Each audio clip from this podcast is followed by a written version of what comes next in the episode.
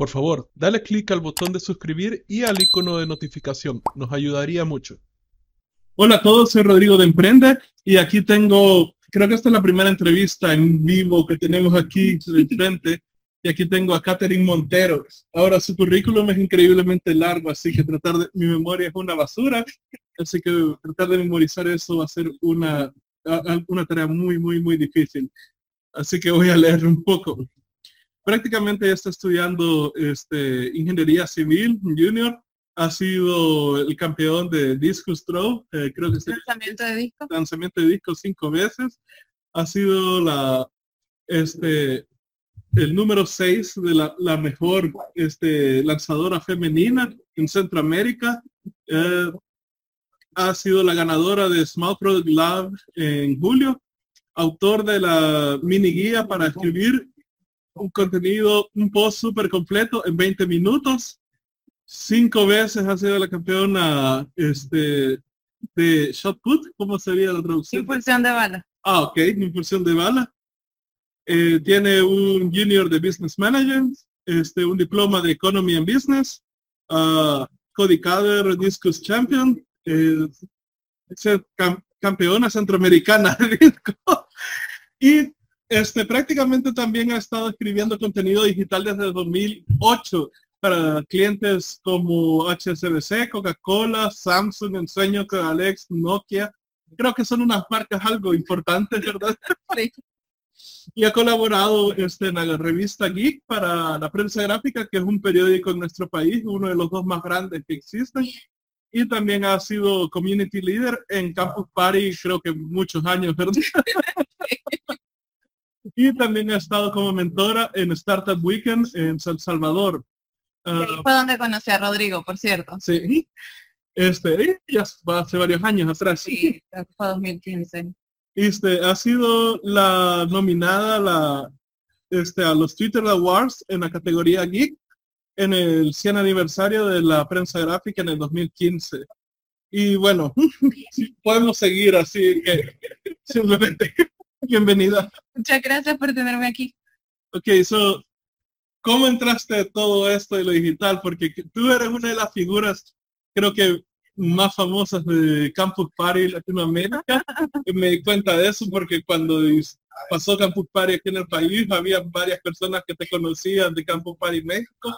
Creo que estuviste viviendo un tiempo en México también, ¿verdad? Entonces, mi pregunta que ya sería, ¿cómo una ingeniera civil pasa a, todo esto de marketing, contenido digital y, prácticamente a, obtener todas estas experiencias? Por curiosidad.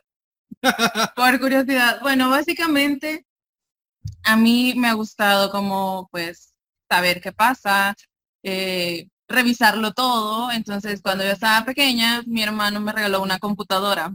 Entonces yo necesitaba saber qué hacía cada uno de los programas, ¿no? Entonces, uno de esos programas tenía acceso a un blog y yo empecé como, ¿qué es eso? ¿Qué hace? Que no sé qué. Y ya después decía, ay, publicar en otros lados, no sé qué. ¿Dónde se puede publicar? Y él empecé a picar y podía mandarlo como a Facebook. Y ya cuando llegó a Facebook, unos compañeros me dijeron, no, ¿por qué estás escribiendo ahí? Pásate a Blogger. Y yo, ah, bueno, entonces fui a ver que era Blogger, ¿no? Ya después de estar en Blogger, no, no, hay otra mejor opción, WordPress. Y yo, ah, ok, entonces me voy a WordPress a ver qué pasa, ¿no? Y después, ya viste que es Twitter y, así, así, así. O sea, es como por recomendación que es, que, y así me fui metiendo y pues poco a poco las cosas fueron evolucionando de una manera que jamás preví y aquí estamos.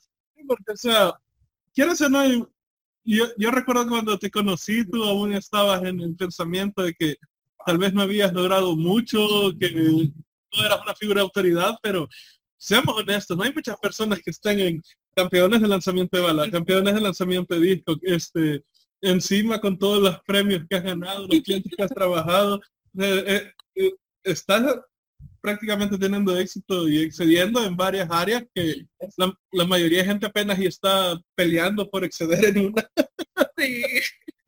y, tú estás excediendo en todas estas áreas. Entonces, una pregunta es, ¿cómo lo haces? Porque creo que cuando muchas veces cuando las personas miran un currículum así piensan que está sucediendo todo al mismo tiempo.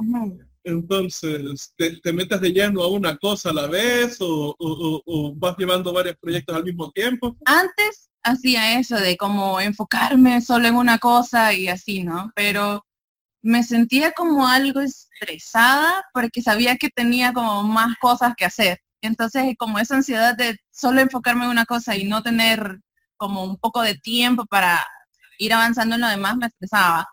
Entonces, ¿cómo he ido logrando todo eso? Pues empezando a asignar porcentajes. O sea, es como que 80 esto, que es como mi main project, y ya después side projects, cosas así.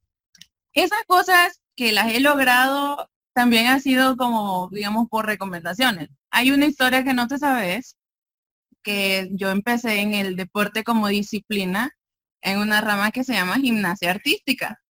Y en gimnasia artística yo entrenaba súper duro, súper duro, aprendí a manejar mi cuerpo, hice como varios niveles de gimnasia artística y lo más que logré este, llegar fue a medalla de bronce a nivel nacional. Que no está mal, sí. pero sí trabajaba duro y medalla de bronce, yo no, ¿y con qué hago? Y el segundo año también medalla de bronce, y yo, ¿qué, o sea, ¿qué más tengo que hacer de mí?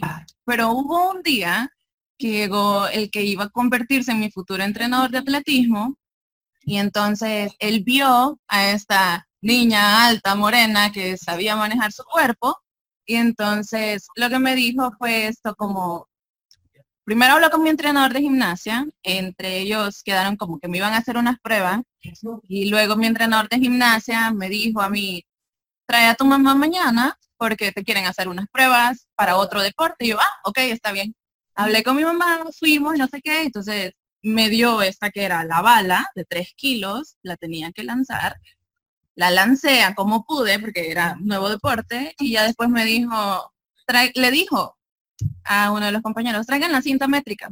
Midieron, me dijo después, ¿sabes que acabas de lanzar medio metro más que la campeona nacional? Y yo así de, ¿cómo? O sea, no me tuve que esforzar y ya lo logré.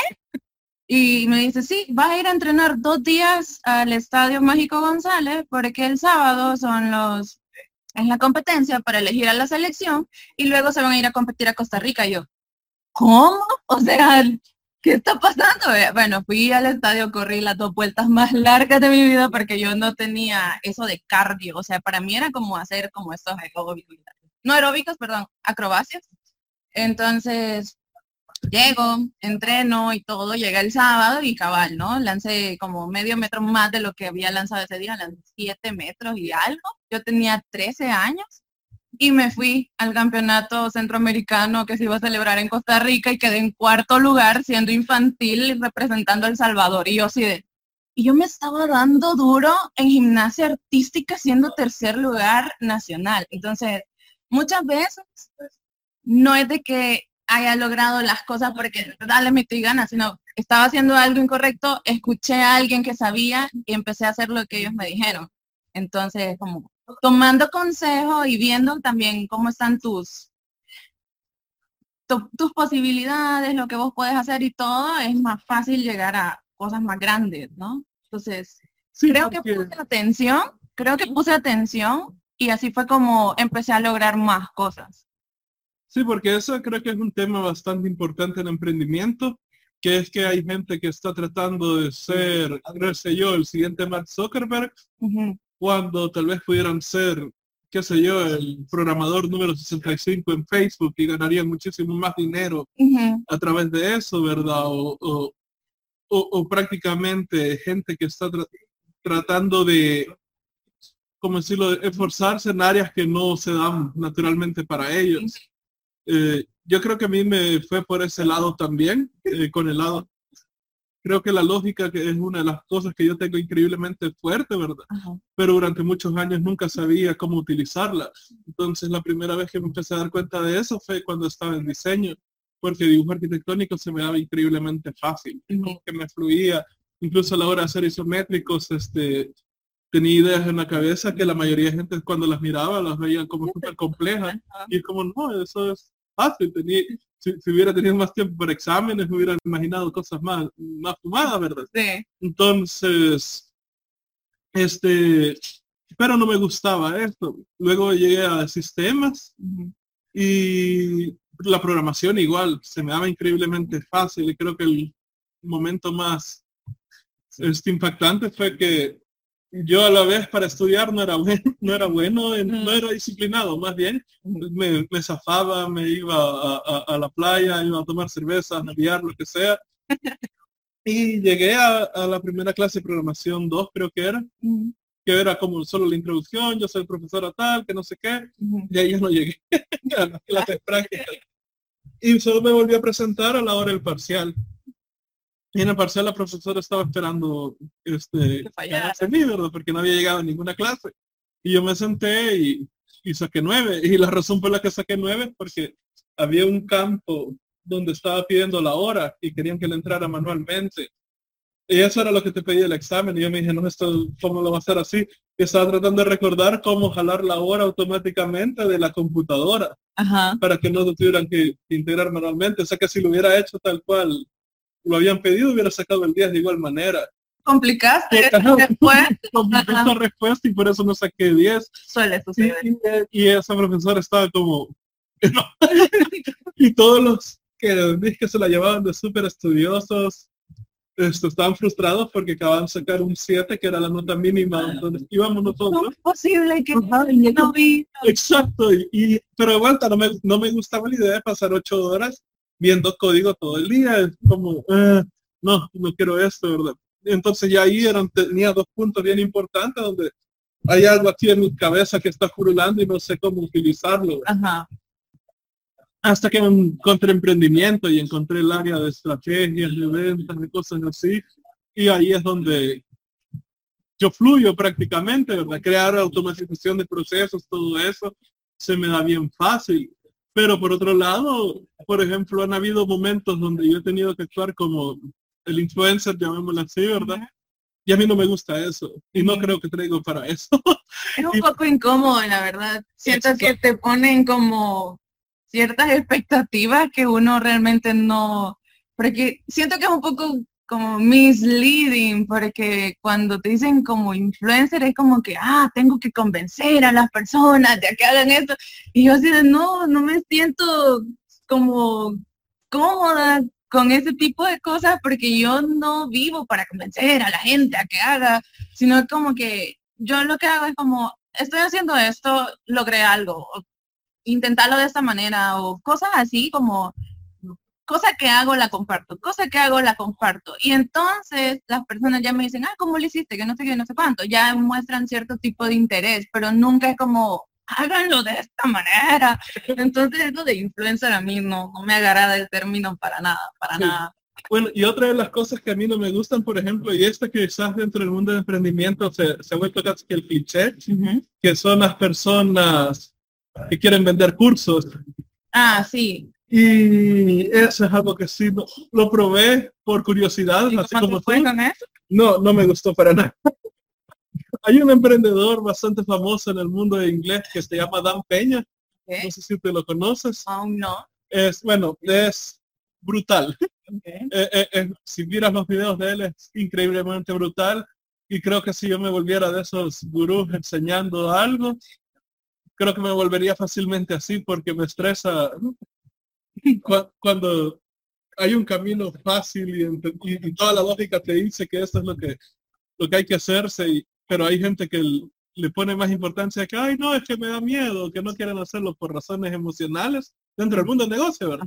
Pues, tomar soluciones que, que usualmente este, despiertan miedo, a mí me estresa eso como que le pongan mucho sentimentalismo a cosas que se pueden resolver sencillas. Sí, o, gente que digamos que por miedo a hacer alguna acción prefieren irse por el, la ah, más, que todo eso, que sobrecomplicar algo.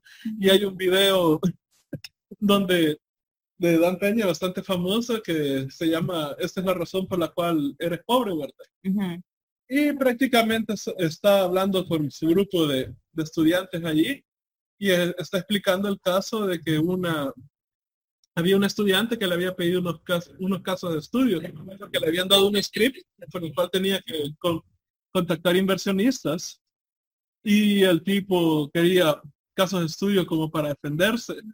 Entonces, el tipo decía que él entendió que simplemente tenía que hacerse tonto, ¿verdad? Y, y- y simplemente actuar sin tratar de, de sobreanalizar las cosas y, y corría el script y funcionó. Ajá. Entonces, Don Peña se encabrona y empieza a gritarle de manera O sea, violenta. Él había mandado a que contactaran a estos inversionistas de forma manual, pero él creó un script para automatizarlo y lo consiguió.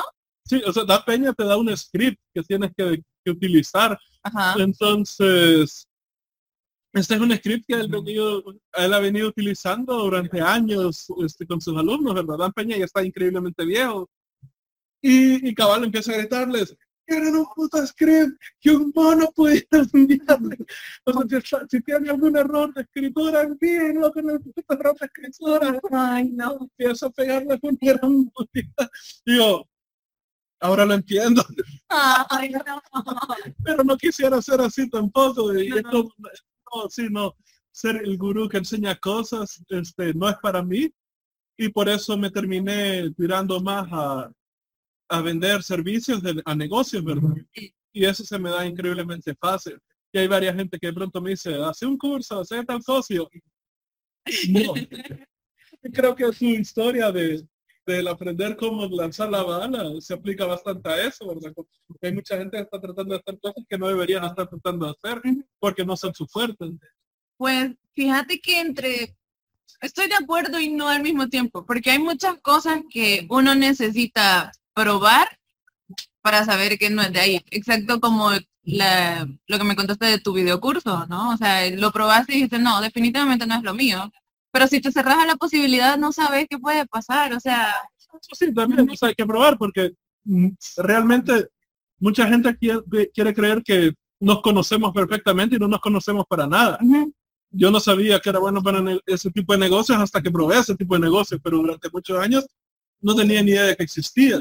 Entonces hay habilidades que hay gente que ni siquiera sabe que existen. exacto. Y si no las has probado, bueno, Gary Vaynerchuk lo pone así como, si, si tú eres alguien que nunca ha probado un hot dog, ¿cómo vas a saber que te gusta un hot dog?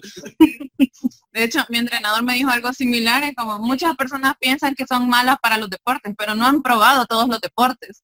Y yo así de, cuando fue lo de mi transición de gimnasta a atleta, fue como, sí. no era tan mala, pero no estaba en el nivel que yo quería, vamos.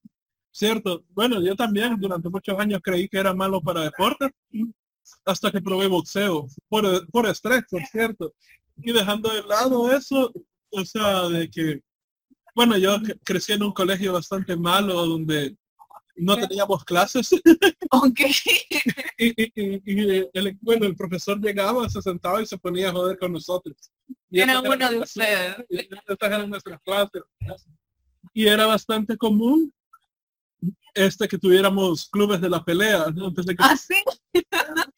entonces, No. o- e- eran tan comunes, o sea, bueno, mi, mi aula era de 128 personas.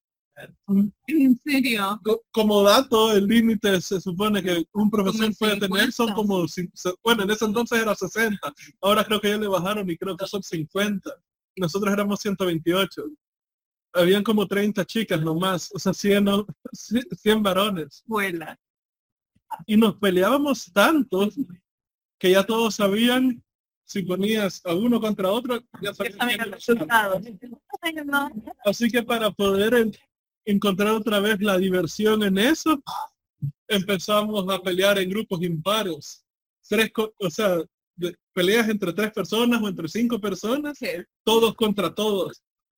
Y, y bueno, este, la verdad es que te- teníamos ciertas reglas como no golpear la cara porque en las razones no queríamos que nuestros padres nos regañáramos, pero abajo, ¿no? pero abajo estábamos, debajo de la ropa estábamos hechos leña.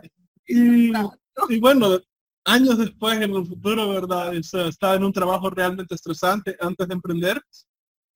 Y en- tenía tic- un tic nervioso en el ojo que no se me quitaba, habían ciertas señales de que el cuerpo se- ya no estaba funcionando tan bien.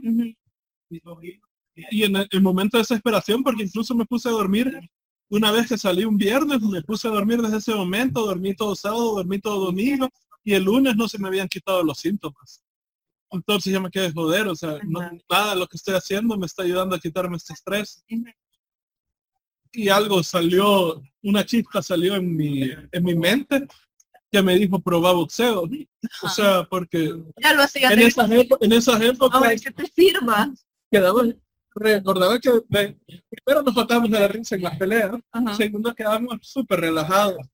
Y fui a boxeo en la primera clase, empecé con todo, salí y casi todos los tics, todas las cosas del cuerpo se me habían quitado. Al segundo día ya estaba repuesto totalmente. Ya estabas liberando. Y fue como, wow, sí, necesitaba esto en mi vida. A pesar de que nunca lo, lo ejercí profesionalmente como tú, sí me sirvió bastante como desestrés, este, como una, una manera de, de alegrarme bastante la vida. Sí. Antes lo hacías como de entretenimiento y después llegó a tu vida a cumplir un propósito. Sí, la, la serie Yacas no sirvió mucho para, para, bueno, no nos sirvió mucho para mantener la salud a mis amigos y a mí, nos sirvió bastante inspiración para muchas otras idioteces. Pero volviendo a eso, imagínate esto, cómo son las cosas. ¿sí? Eh, de, gracias a Yacas nosotros hacíamos un montón de, de estupideces que muchas personas normales no harían. Y algo que sucedió, aparte de las lesiones que me, me hice gracias a eso, Ay, no. es que muchas decisiones mías en negocio se han sentido como el momento de yacas, ¿verdad? Es- No es lo normal, pero le voy a dar. ajá, es ese momento de, hola, soy Johnny Knoxville, bienvenido a yacas, y, y- hacer algo estúpido. Muchas veces he sentido que hay, hay decisiones que son, que me dan miedo, y cuando me siento ese miedo, ese, ese script corre en mi cabeza. Hola, soy Rodrigo Flamenco, bienvenido a Yacas. Démosle. Y eso por veces me ha traído problemas enormes, ¿verdad? Pero otras veces me ha traído ganancias increíbles. Porque, por ejemplo, cuando Pioneer se habilitó para toda la gente, yo fui uno de los primeros que aplicó. Y gracias a eso pude vincularlo a PayPal, pude tener varios beneficios que años después que la gente vio que no me habían estafado el dinero y todo, cuando trataron de probarlo ellos, ya no habían los beneficios que yo había tenido por ser uno de los primeros. Cuando salió este programa llamado Atlas en Stripe, Ajá. nomás salió yo apliqué. Y por haber sido de los primeros que aplicaron, quedamos en el grupo de beta testing y nos dejaron registrar el negocio gratis en Estados Unidos por ser un grupo de beta testing, Ajá. por ser uno de los primeritos que aplicó. Pero de vuelta, he visto que varios de mis amigos han tenido este, eh, en común serían los dos años, ¿verdad? Dos años de espera, veamos cómo le va a este loco y si le va bien, ap- apliquemos. Pero ya cuando ellos aplican, hay muchas cosas que han cambiado y ya no hay tantos beneficios como antes. Y el hecho no es solo como tirarse, sino que quién sabe que lo que estás esperando realmente sabe lo que sos bueno. Mejor échate ya, revísalo ya, hacerlo ya y salir de la duda ya. Exacto. Y algo que, que lo- la razón por la que estoy mencionando esto es porque yo recuerdo que cuando te conocí, tú eras aún bastante insegura con respecto a lo que habías logrado y que por qué estabas en mentor, creo que tenías este el síndrome de, del impostor que le llaman, ¿verdad? ¿Por qué estoy aquí en mentor en Startup Weekend? Eh, yo, yo que voy a dar y es como, mujer, mira todo lo que logrado. Pero a pesar de tener Cuesta creérselo, cuesta creérselo porque al momento de dar tu currículum, o sea, das todos los logros. Y sí es cierto, digamos, no importa si a partir de este momento en adelante en mi vida yo fallo y fallo y fallo, porque esos logros nadie me los va a quitar. Como alguien hubiera dicho, lo bailado nadie me lo quita. Entonces es como que a mí me costaba recordar eso. Entonces era como que en ese instante yo estaba reiniciando un proyecto que es un proyecto larguísimo, que es para varios años, todavía estoy en medio de él y espero que cuando ya esté llegando al final empezar a hablar abiertamente de eso, pero todavía no es el momento, estoy trabajando en eso.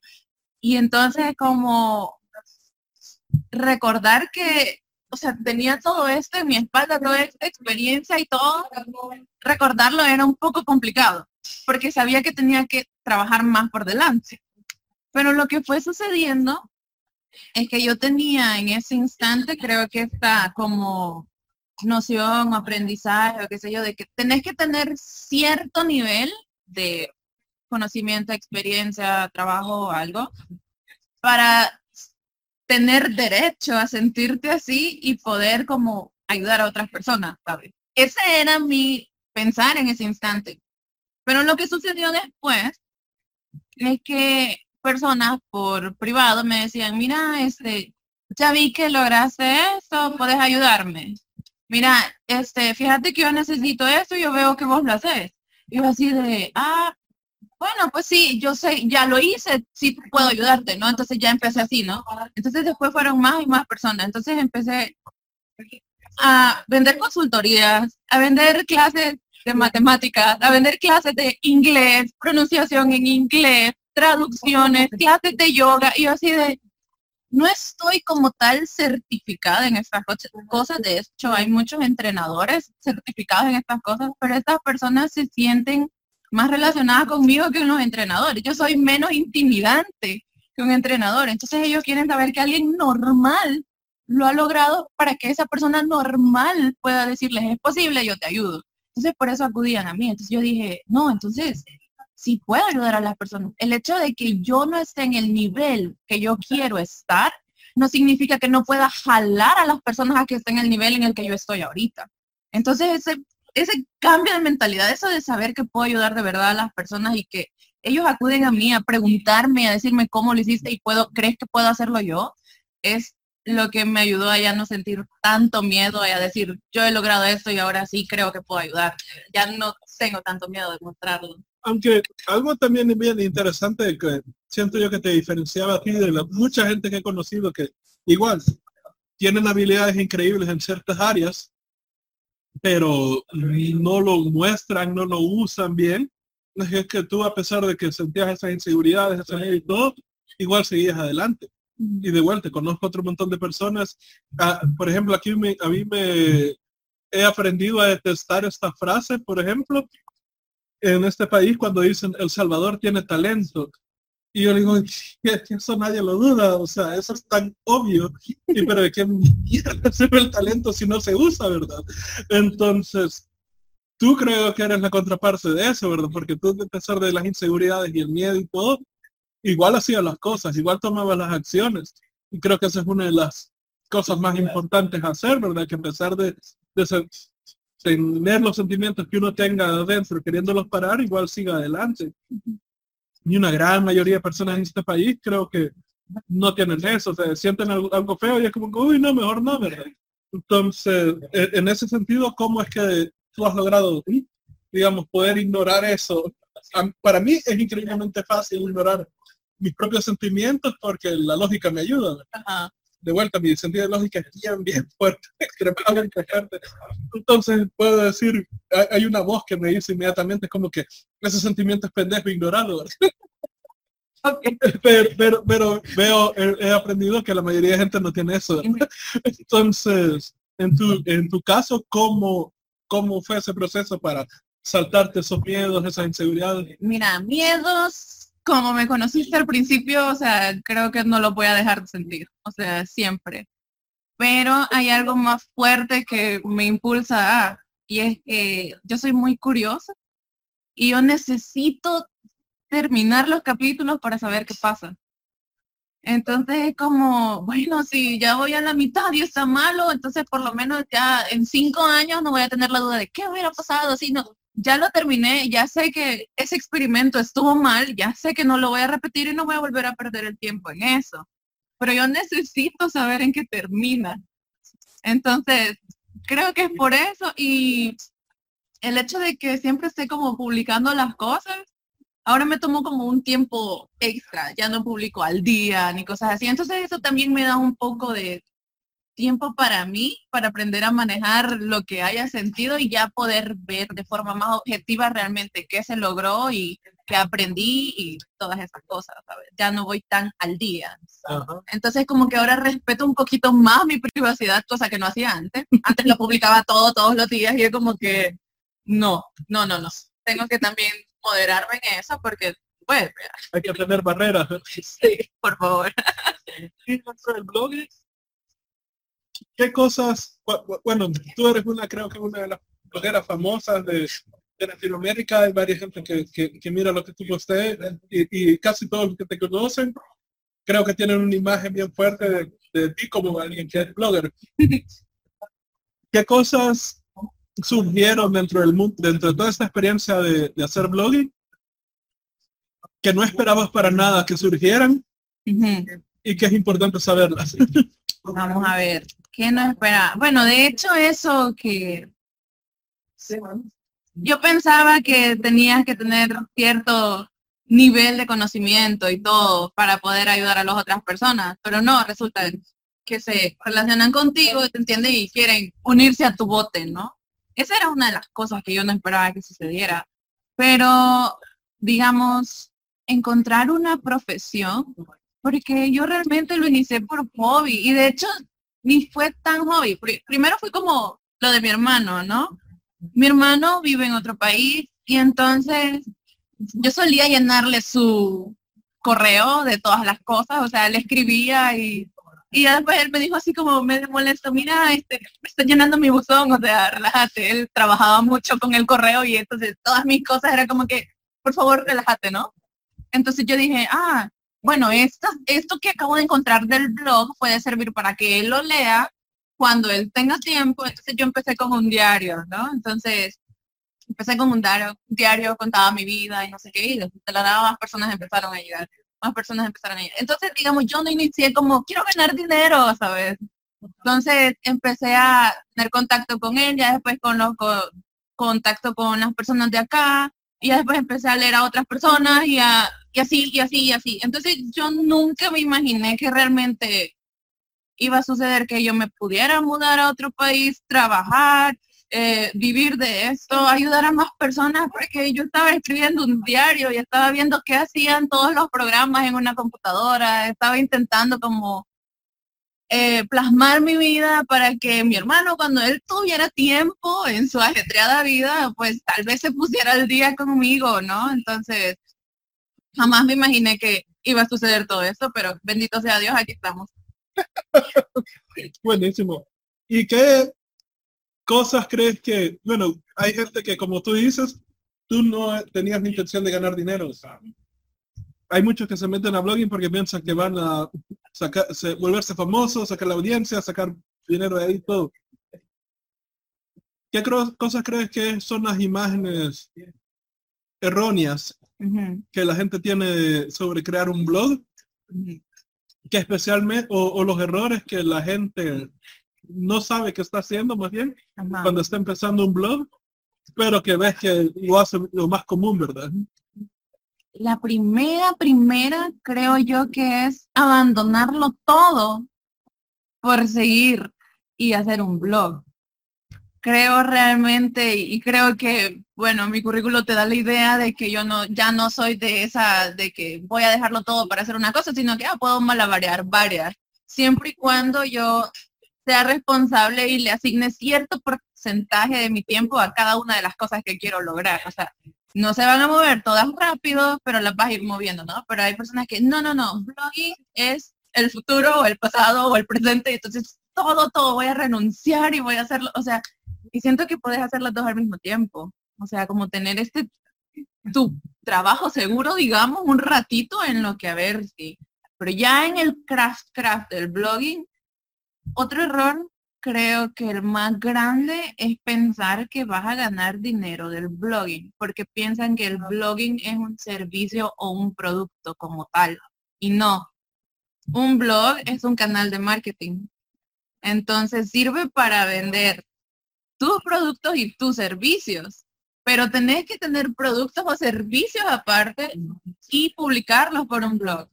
No es el blog, el producto o servicio que vas a vender. No sé si me estoy dando a entender. Porque es como, un blog es como una revista, entonces no solo podés estar como pensando que la gente va a leer, ah, sí, ya me siento satisfecha, me ayudó, entonces aquí te van mil dólares, ¿no? No, entonces, puedes crear muchos artículos de cosas como, cómo lo lograste o cosas así, y ya después decir, ah, mira, si quieres, yo hice esto, te puedo decir cómo hacerlo. Ah, fíjate que, como tal, ¿no? me puedes aportar mi tiempo, yo doy clases de yoga. Ah, pues, o sea, o- me doy a entender. Creo que sucede algo similar con los youtubers. Que veo que varios piensan que la manera de sacar dinero de YouTube es teniendo varias, bastantes vistas. Que quieras o no cae en parte en la ecuación, ¿verdad? Eh, porque entre... Pero centavos los que ganas con, con la pista, no es realmente. yo les explico a la gente, no, no, no, lo que está ganando son por los anuncios lanzados, ¿verdad? Entonces, entre más gente vea tus anuncios, más dinero ganas, ¿verdad? Y al- una- un ejemplo que yo utilizo, imagínate que vos tengas un blog que sea bien orientado a gente que es altamente conocedora eh, tecnológicamente hablando. La mayor probabilidad es que estas personas que son altamente conocedoras en la tecnología tengan bloqueadores de anuncios en su, en Sí. su browser. Yo lo tengo, por ejemplo. No solo tengo bloqueador, tengo bloqueador de anuncios, utilizo un browser llamado Brave Browser que ya está hecho para bloquear bloqueadores, anuncios, todo eso. Y encima utilizo una VPN para bloquear, que bloquea. Resumen, Rodrigo no te va a dar centavos. Pero si, si tenés gente como yo, puedes tener un millón de suscriptores y si la gran mayoría de ellos están bloqueando anuncios, Ajá. no vas a ganar, o sea, puedes tener un millón de vistas en tu video y no vas a ganar nada. En, contra, en contraparte, una persona puede tener, qué sé yo, dos mil suscriptores en, comparación al millón de aquí, pero esos dos mil tal vez no, ten- no sepan nada de, de- de tecnología, por lo tanto no tienen bloqueadores de anuncios y están viendo tus anuncios constantemente. Esa persona va a ganar muchísimo más que la persona que tiene un millón de vistas, un millón de suscriptores. Y, y de vuelta, ¿verdad? Ya cuando se lo explico así a la gente, ya, ya les cambia la, la vista. De la misma manera, sí creo que pasa lo que tú dices, que ellos piensan que a través del blog en sí van a sacar dinero y Sí, No. no, es tanto así. Es como una, como un estante. Un blog es un estante. Uno publica cosas porque quiere, o porque le nace, o porque experimentó algo, terminó, estas son mis conclusiones, cosas así. Pero no es porque vas a ganar dinero con un artículo. Al menos, al menos que escribas para otra persona y esa persona te paga por artículos. Entonces sí ganas por, por publicar. Pero es distinto. El blog es como un estante donde puedes relacionarte con tu comunidad y tal, ¿no? ¿Cómo fue que lograste, digamos, la fama o cómo lograste trabajar para estas marcas increíblemente grandes?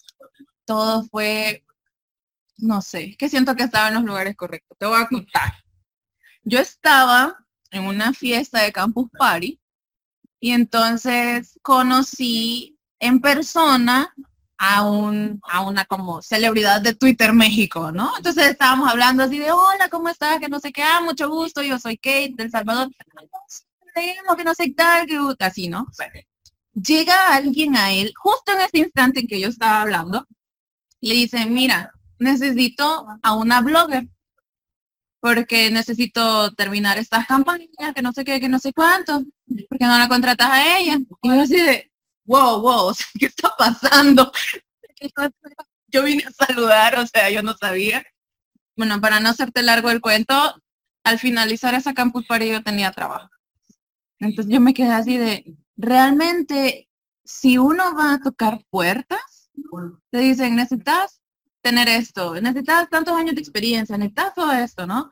Pero él durante años había visto que yo publicaba diario y que escribía y que sabía manejar esta red, sabía, o sea, como que tenía los, la experiencia de forma amateur, digamos, que yo ya sabía, tenía noción y que ella solo tenía que como medio moldearme para hacer lo que ella necesitaba.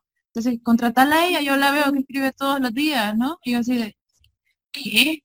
Y ya de la nada, pues una cosa llevó a la otra, y ya después estaba trabajando con esta marca, y después iba a reuniones con la otra, y ya después así. O sea, pero es de publicar y saludar a gente. Así tal cual. O sea, vos haces las cosas porque querés y las oportunidades se te van abriendo. No, yo, como te digo, no es como buscaba dinero, así quiero hacerme rica, ¿no?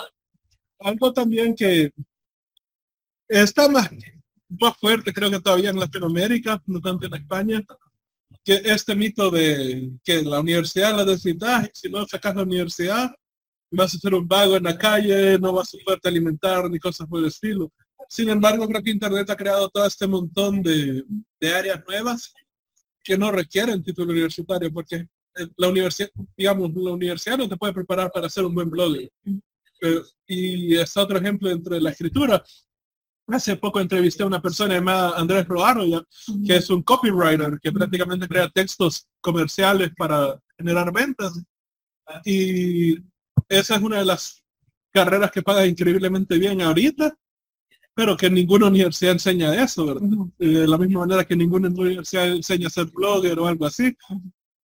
Entonces, de vuelta, tú has estudiado ingeniería en civil, ¿verdad? A pesar de tener licenciados, diplomados en otras áreas, pero este, hay varias habilidades que tú tienes por las cuales eres reconocido a que la universidad, ¿cómo sientes tú, digamos, o qué consejo darías tú a las personas que todavía tienen esa barrera mental que piensan que sin el título universitario no van a hacer nada?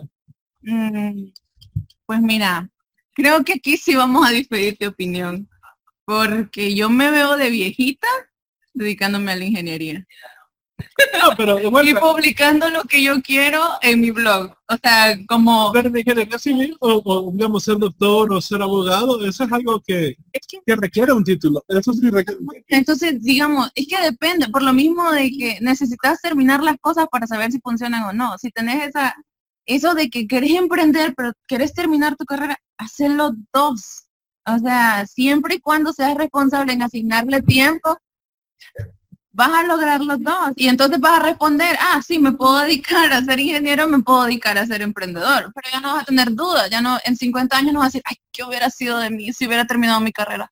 otro gallo hubiera cantado. ¿O qué hubiera sido de mí si de verdad hubiera, me hubiera puesto a vender lo que sabía? Yo creo que no estaría aquí en mi oficina, ¿no? Entonces, pero puedes respondértelo, puedes respondértelo. Yo me salí de la universidad de diseño, estuve dos años en diseño, pero yo me salí porque, de vuelta, la voz dentro de mí, la lógica esa, esa cosa es bien fuerte.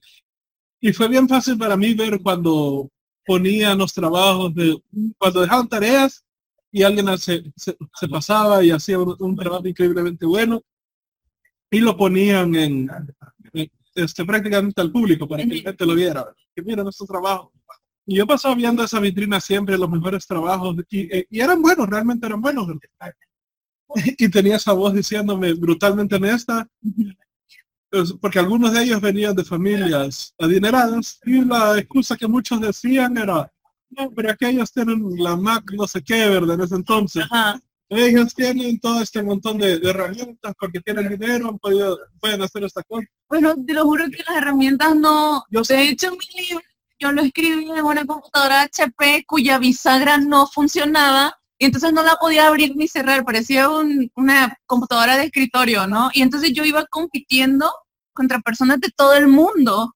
Sin embargo, yo fue como, no, yo voy a terminar de escribir este libro porque quiero saber qué pasa. Y entonces, en una de las cosas, porque todos estábamos como compitiendo, pero en un grupo de Facebook, ¿no? O sea, ahí era como el contacto con todos. Y ya después los del Small Product Lab estaban publicando en su plataforma Gumroad. Entonces estaban como publicando de qué es lo que estaba pasando y no sé qué, ¿no? Y entonces había un tipo que subió una, una fotografía porque él quería vender camisetas. Y entonces yo vi que su logo no estaba tan bonito. Bueno, a mí no me gustó. Y entonces yo dije, ay, le voy a hacer uno porque yo ya terminé de escribir mi, mi libro, ¿no? Yo ya estoy, ya estoy lista para venderlo. Entonces le publiqué, le, le hice un medio dibujo que como respetaba lo suyo, pero se veía más chulo según mi punto de vista se lo mandé yo, mira, y si también puedes ocupar este, puedes vender los dos, me dije así. O sea, respeta tu logo y tu frase y ponerlo en tu, en tu camiseta y todo. Entonces, cuando pude, empecé a ayudar a las otras personas, ¿no? Y hubo un tipo que publicó, ay, pues yo ya en preventa gané mil dólares, ¿no?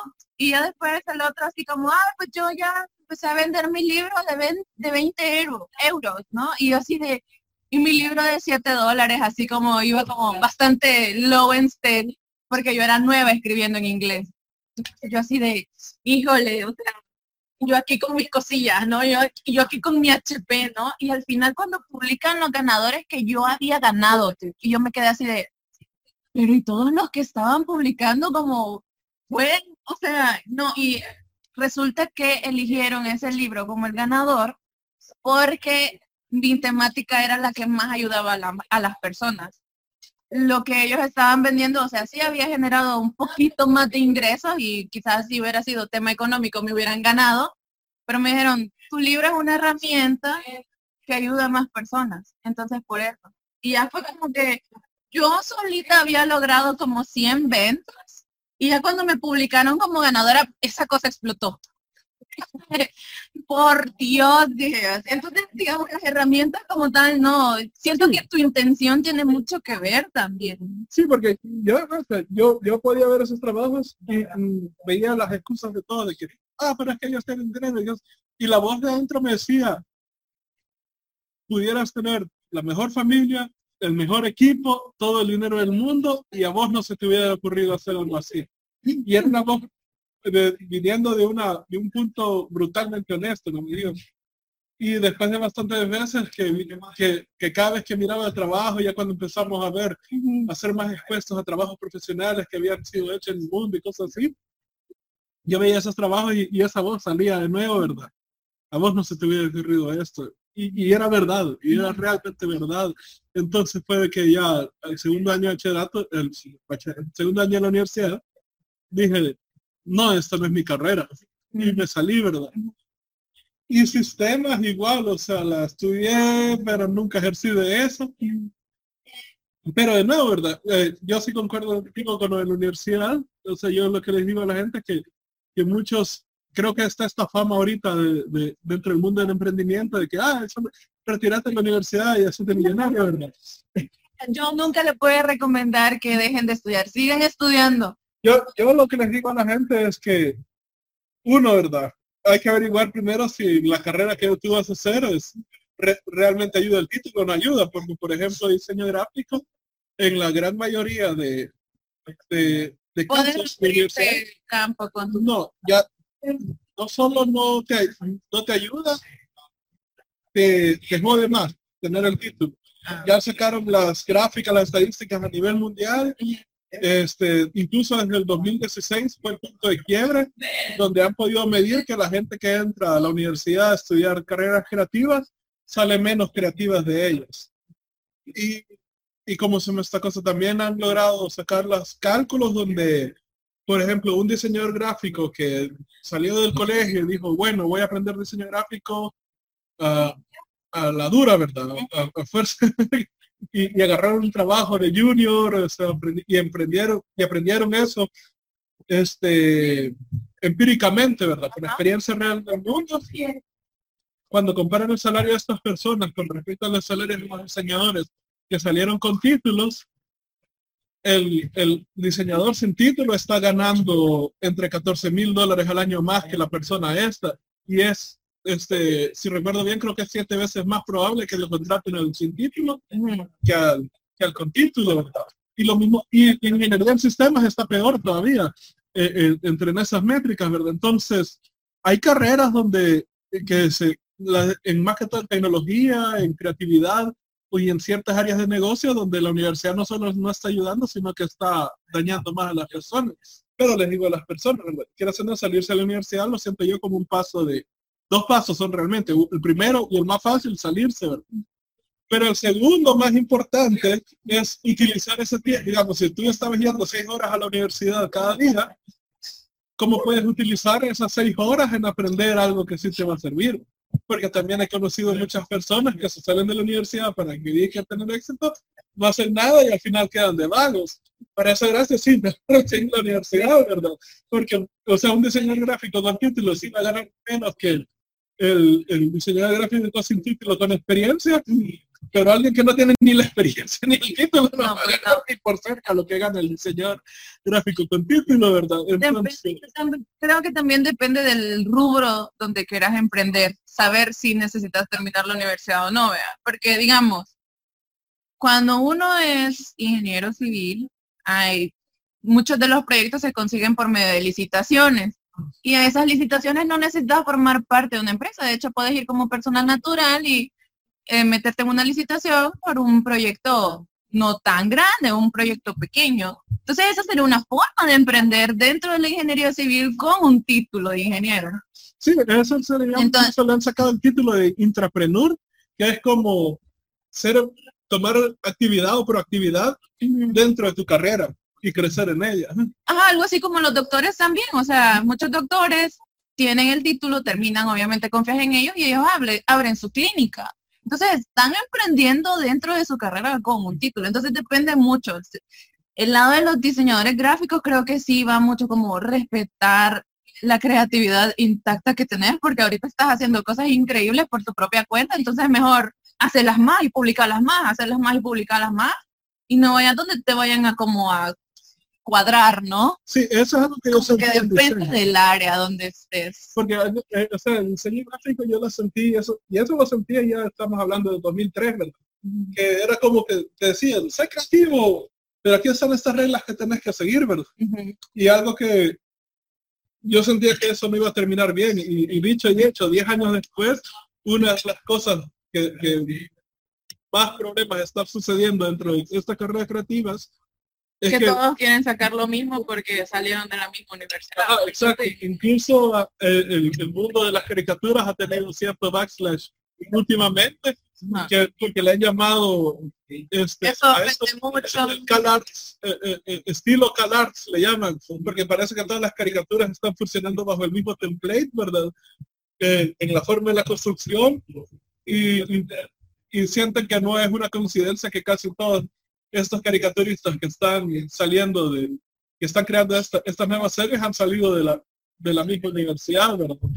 Entonces, esto es algo que ha sucedido bastante, porque gracias a internet y todo, la gente está buscando, y hasta Seth Godin ha hablado de eso, que la gente está buscando algo único, algo que los toque, algo que se conecte con ellos, ¿verdad?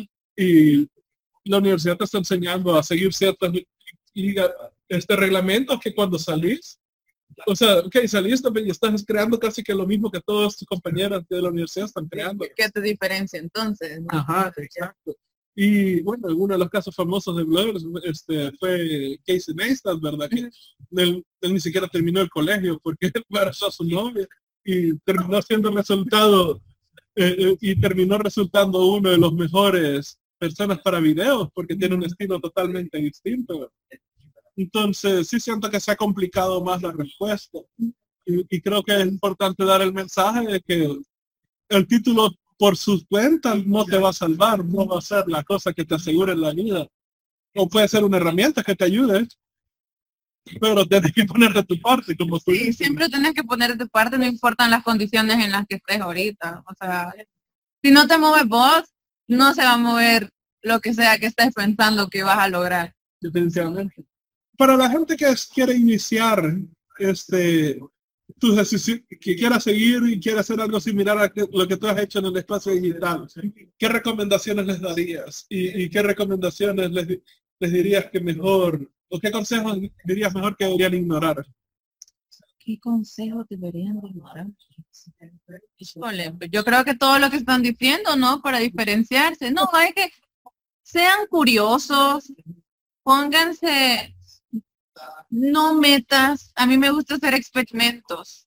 Entonces, hago una cosa por un año o por tres meses y, o sea, lo hago al pie de la letra y, y dejo que el mundo, la naturaleza, lo que sea, me responda. O sea, tiro una pregunta hacia el aire y empiezo a hacer todo lo posible para responderla. Te voy a contar algo que es uno de, digamos, mis fracasos, pero que de verdad, o sea, fue evolucionando a cosas más chivas adelante después de lo del libro, yo vi que existía una audiencia en inglés.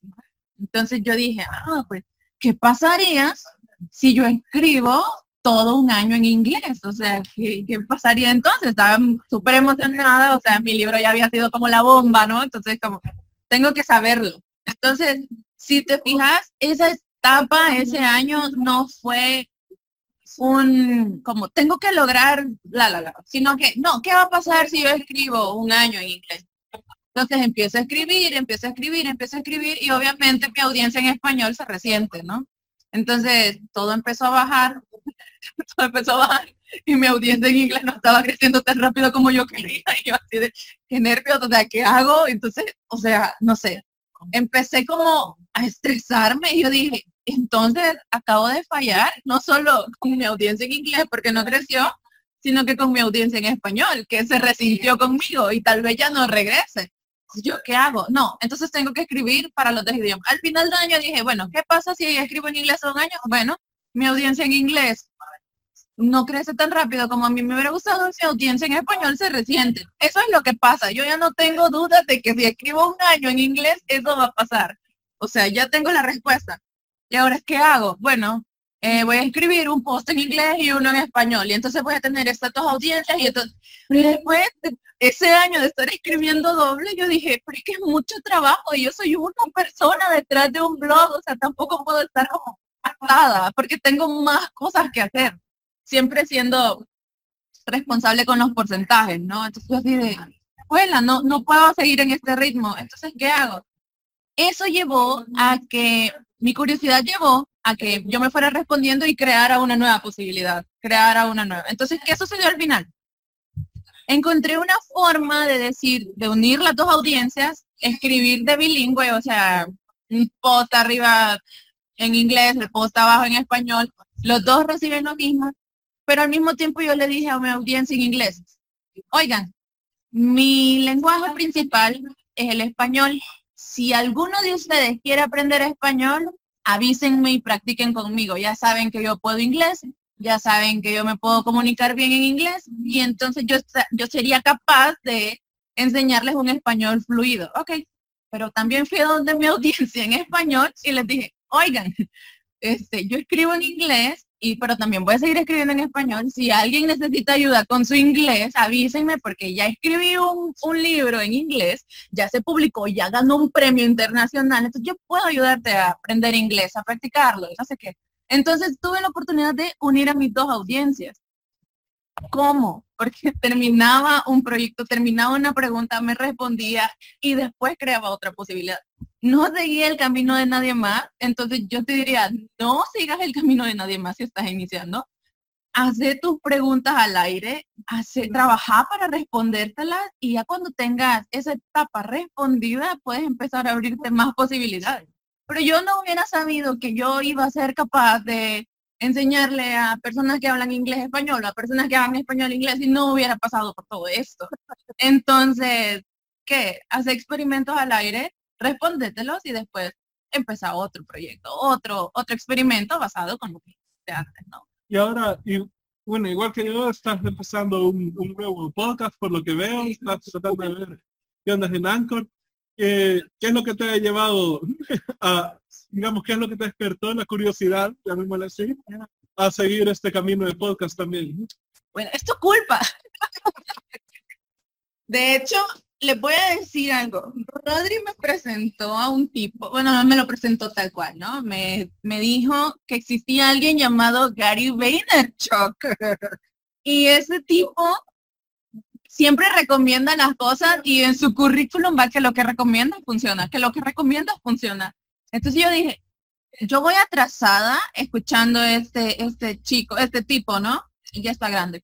Eh, pero realmente lo que él va, yo empecé a escuchar su podcast desde el inicio, o sea, estoy escuchando el mismo de, no, pues yo vengo de Belarus y no sé qué, o sea, le escuché todas las veces que lo dijo porque me eché todo su podcast, ahorita voy por mayo de este año, o sea, de verdad. Entonces, durante todo ese tiempo vi de, ah, sí, él, él, él, lo que él recomendaba sí iba sucediendo. O sea, tipo mayo del 2015 dijo algo y en noviembre de 2015 estaba sucediendo. Y yo, no, pues sí, este pero sí sabe, ¿no? Yo dije, cuando yo llegue a este año o el año pasado, lo que él recomiende, lo voy a empezar a hacer. O sea, no importa. Entonces ya empezó como voice, voice, voice, do voice este, pasar tus videos a Voice, yo no sé qué. Yo, ah, ok. Entonces empecé a revisar lo de mi WordPress, lo de mi blog, para ver si cómo podía hacer el podcast, ¿no? Después de decir solamente en general Voice, empezó a decir Anchor, Anchor, Anchor. Y yo, ¿qué es Anchor? Entonces ya vi que era, o sea, lo mismo de podcast. Y yo, ah, pues también lo voy a poner ahí. Entonces, una de las cosas que a mí me agradó que él dijo fue que no todas las personas te van a consumir de la misma forma, pero puedes enviarle tu mismo contenido por distintos medios a todas las personas para llegar a más personas, ¿no? yo así de, ah, pues tiene lógica, ya estoy grabando videos, ya los estoy traduciendo, ya estoy poniéndolos en mi blog, ya los estoy mandando por, por mi, por mi newsletter que me falta, voice, voice, voice. Cuando yo me estoy bañando, pongo un podcast. Cuando estoy lavando trastes, pongo un podcast. Cuando me estoy haciendo el pelo, pongo un podcast. Necesito hacer un podcast. y así fue como, pues esto no es tu culpa. Me presentaste a Gary Vaynerchuk y ahora tengo que seguir sus consejos. Y chistoso que lo hagas de esa manera porque cuando yo empecé el primer show de entrevistas, entrevistando artistas, todo lo hacía para YouTube, ¿verdad? Cuando él empezó a hablar de justo eso, voice, podcast, voice, podcast, lo primero que hizo fue como que, bueno, ni modo, ¿verdad? Podcast. Y empezar, ya tenía como 50 entrevistas hechas, de una, dos horas cada una, a convertir todos esos videos en audio, ponerles entre y otro y subirlos a los podcasts. Y luego empezó Alexa Skills, Alexa Skills, Alexa y luego averigué, ah, ok, está esta cosa de Alexa y si lo meto en ciertos lados, lo van a poder acceder ahí y lo metí ahí. Y ese fue uno, incluso eso fue uno de los momentos tipo yacas, ¿verdad? Como que, ¿y quién ya los tiene Smart Speaker y que no sé qué? Pero, como que, ah, vale, ¿verdad? Y, y, y fue divertido porque cuando lo anuncié de que ya prácticamente mi eh, de Creative Hustler Shows ya estaba disponible en los Smart Speakers, en Alexa, en Google, en Apple HomePod o en Google Home. E incluso salieron unos cuantos salvadoreños como lo- lo típico salvadoreño apo- que te apoya, ¿verdad? Diciendo que era un gran estúpido por estar haciendo ese tipo de escuchen esos comentarios. eh, entonces fue como que, lo- y los mismos comentarios, que, que era estúpido lo que estaba haciendo, porque ¿quién rayos tenía esas cosas aquí? De vuelta la mentalidad de ellos, piensan que solo alcanza aquí, ¿verdad? Ajá. Entonces, bueno, yo igual lo subí, lo puse en Alexa, y en cuestión de tres veces, las tres ciudades, de- el, el top tres de las ciudades que más me escuchaban, eran ciudades tecnológicamente avanzadas. Como si ibas a ver, Play Rodrigo Flamenco, ¿no? Exacto. Entonces tenía San Francisco en primer lugar, de ahí tenía a San José en California, de ahí tenía Dublín, de ahí se le añadió Los Ángeles. Y si vas a ver las ciudades que más están comprando los lo, este, los constructivos de Alexa, esas son las ciudades y es como que, wow. Ya llegaste. Y, y, eh, y después de ese boom, eh, fue como que no, sí tengo que ponerme en voz porque en ese entonces todavía estaba de ser youtuber, ¿verdad? Yo estaba queriendo crecer la audiencia a través de, de YouTube con las entrevistas y el formato audio me está llegando muchísimo más audiencia de lo que llega a YouTube. Entonces, fue uno de esos momentos que acababa de lancé Voy a intentar a ver qué pasa. y salió algo realmente bueno también. Entonces, yo incluso ahora cuando veo los podcasts de la gente, como que, hey, no lo has metido a tu link, metela a tu link para que tengas acceso a Alexa. Y hace poco ha salido, bueno, hace poco tradujeron Alexa en español también, entonces ya está disponible pa- para la gente de España. Y Habrá que que- investigar. sí, hay- es que hay que meter el, el feed en, en TuneIn. Este, hemos hablado de varias cosas. Eh, ¿Quisieras dar alguna lección que- o algo importante, algún consejo importante cuando hayamos hablado en esta entrevista todavía? Ujú. Faltó lo de qué hacer cuando estás abrumado. Oh, sí. Y eso es muy importante porque, bueno, uno tiene que reaccionar como uno mejor se conozca. ¿Qué hago yo? Honestamente, yo lloro, me duermo y cuando ya puedo traducir todo lo que he sentido en forma de palabra, voy y lo hablo con mi mamá. Una, una manera, esa es la manera de estabilizarme. Y ya después encontrar como, ok, todas las cosas se pueden lograr, la, la, la, ya, ya tengo otra mentalidad, ¿no? Gracias a mi mamá linda y chula que la amo mucho. Entonces, ¿por qué digo esto? Porque no solo nos pasa a nosotros. Hace poco estábamos en una clase y entonces estaba el ingeniero hablando, diciendo que este, cuando el suelo, no importa qué tan bueno sea el suelo, si el suelo no es capaz de soportar carga, el suelo va a fallar y por lo tanto tu estructura va a colapsar. ¿Qué tenés que hacer en ese instante? Estabilizar el suelo. Si al suelo le pasa, a nosotros también. Entonces, si estás en un lugar en el que no te sentís estable, busca ayuda como a ti mejor te parezca. Esa es la forma que yo reacciono cuando estoy abrumada. Yo lloro, yo duermo, y ya después que ya lo puedo traducir en palabras, hablo con mi santa chula madre. Entonces, no se abrumen, o sea, y si se abruman, sepan que es una etapa que a todos nos pasa y que pueden buscar ayuda. Hay una, una técnica que empecé a utilizar que se llama escritura expresiva o expressive journalism, Ujú. que prácticamente agarras este, una página, un cuaderno, lo que sea, Y empezás sacas a escribir todo. todo, pero sin... ah, sin edición. sin edición, hágalo. O sea, si, si escribiste la palabra, una, la palabra mal y no se lee, no importa, vos seguir escribiendo, pueden ser solo los garabatos, incluso si estás enojado, frustrado y solo estás escribiendo los dos. Calma ahí, o sea, tuitear, decir, pon- poner todas tus tus cosas y la idea es no parar de escribir hasta que ya sentas que ya, ya te bajó. Está empezando. Sí, sí, todos tenemos formas distintas de estabilizarnos. La onda es que sepas cómo aceptar, buscar la manera y estabilizarte. Y boxeo creo que ayuda bastante. Y seguir adelante. No, no, no hay nada que creo que me más que sacar toda la frustración en, en un saco de boxeo.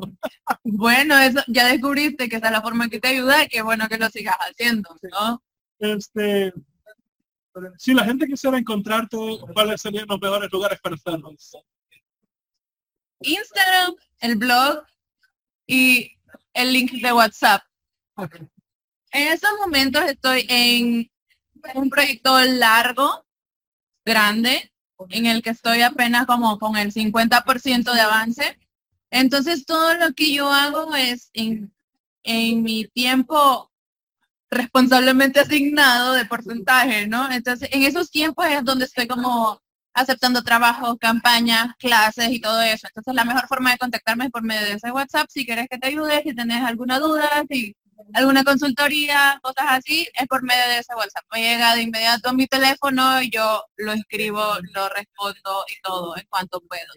Si quieres ver mis fotos de cómo van las cosas, Instagram, mi blog para ver qué he escrito últimamente, kate.net. Y este, pues, Anchor, Spotify, el podcast de Catherine Montero o el podcast de Kate también y así. Estoy en todos lados, busca Catherine Montero o busca Kate, el medio que mejor te parezca. Buenísimo. Gracias por darnos tu- tus consejos, tu experiencia. Esto ha sido realmente interesante. Gracias a vos por invitarme, Rodri. Me Bueno. encantó estar aquí con ustedes. Bueno, si les ha gustado este episodio, denle clic al botón de like ahí abajo, denle clic suscribir también. O si nos están escuchando desde el podcast, ah, síganos, suscríbanse al podcast, sigan escuchando más episodios de nosotros. Hasta la próxima.